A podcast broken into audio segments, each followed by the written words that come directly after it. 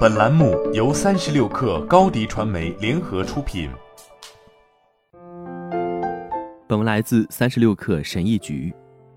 最新研究结果表明，如同海洋和土壤一样，我们的身体现在已经成了塑料微粒垃圾的倾倒场。对于太平洋上的垃圾袋，你可能已经有所了解，在面积上，它相当于德克萨斯州的大小。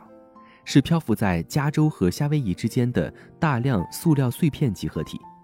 据海洋清理这个非营利性研究组织的估计，现在这个垃圾袋的面积达到了德克萨斯州的两倍。此外，无独有偶，在我们这个蓝色星球的开阔水域里，又有四个不可思议的大塑料垃圾聚集堆，正在像扩散的肿瘤一样不断扩张。虽然海洋垃圾袋。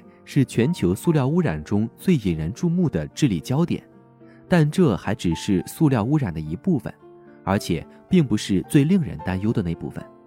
加州大学圣塔芭芭拉分校工业生态学教授罗兰·盖耶博士说：“我对陆地环境中塑料污染的担心程度，丝毫不逊色于对水体里塑料污染的担心。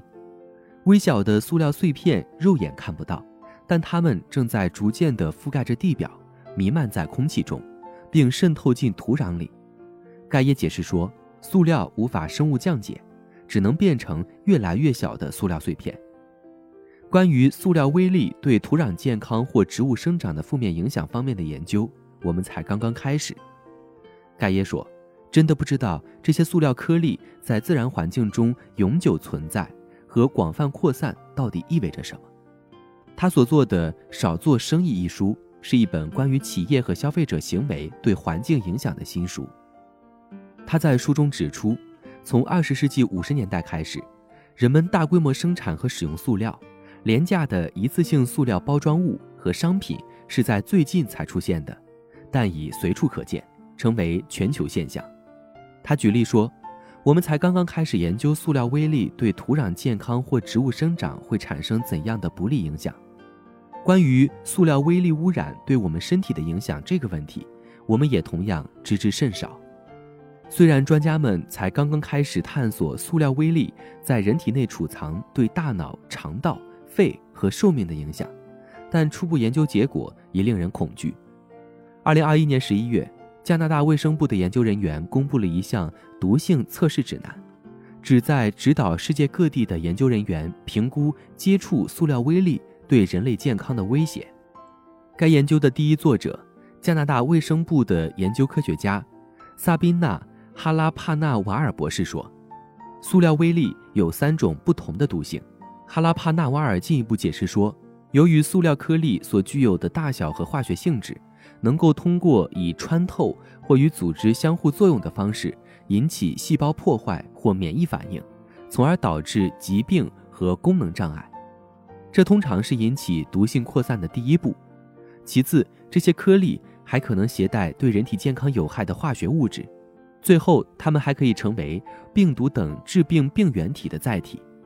然而，尽管给出确凿的答案尚缺乏根据，一些专家已经强调，存在于空气中的塑料微粒对人类肺部和呼吸系统健康构成了威胁。另一些专家也特别指出。塑料微粒可能是肠道菌群失调的原因。这里所谓的生态失调，是指人体胃肠道内细菌的类型、数量或相互作用的不平衡。研究人员将这种失衡与糖尿病、肥胖、炎症性肠病、结肠直肠癌和其他疾病联系起来。这些类型的疾病曾相当少见，但在最近几十年变得更加普遍。导致这些不常见疾病的驱动因素是多方面的，西式饮食模式和糖量过度摄入都与肠道生态失调及其伴随的健康问题有关，但这些疾病和其他罕见疾病的发生发展，也有可能是与塑料微粒接触导致的。如果塑料污染问题能得到改善就好了。不幸的是，污染越来越严重。盖耶承认，我们的生活可能离不开塑料。他说：“塑料是一种非常实用、方便的材料，但使用它需要付出巨大的环境代价。除非我们学会在生活中节制使用塑料，比现在的使用量少得多得多，否则付出的代价可能很快就会超出我们的身体和地球的承受能力。好了，本期节目就是这样，下期节目我们不见不散。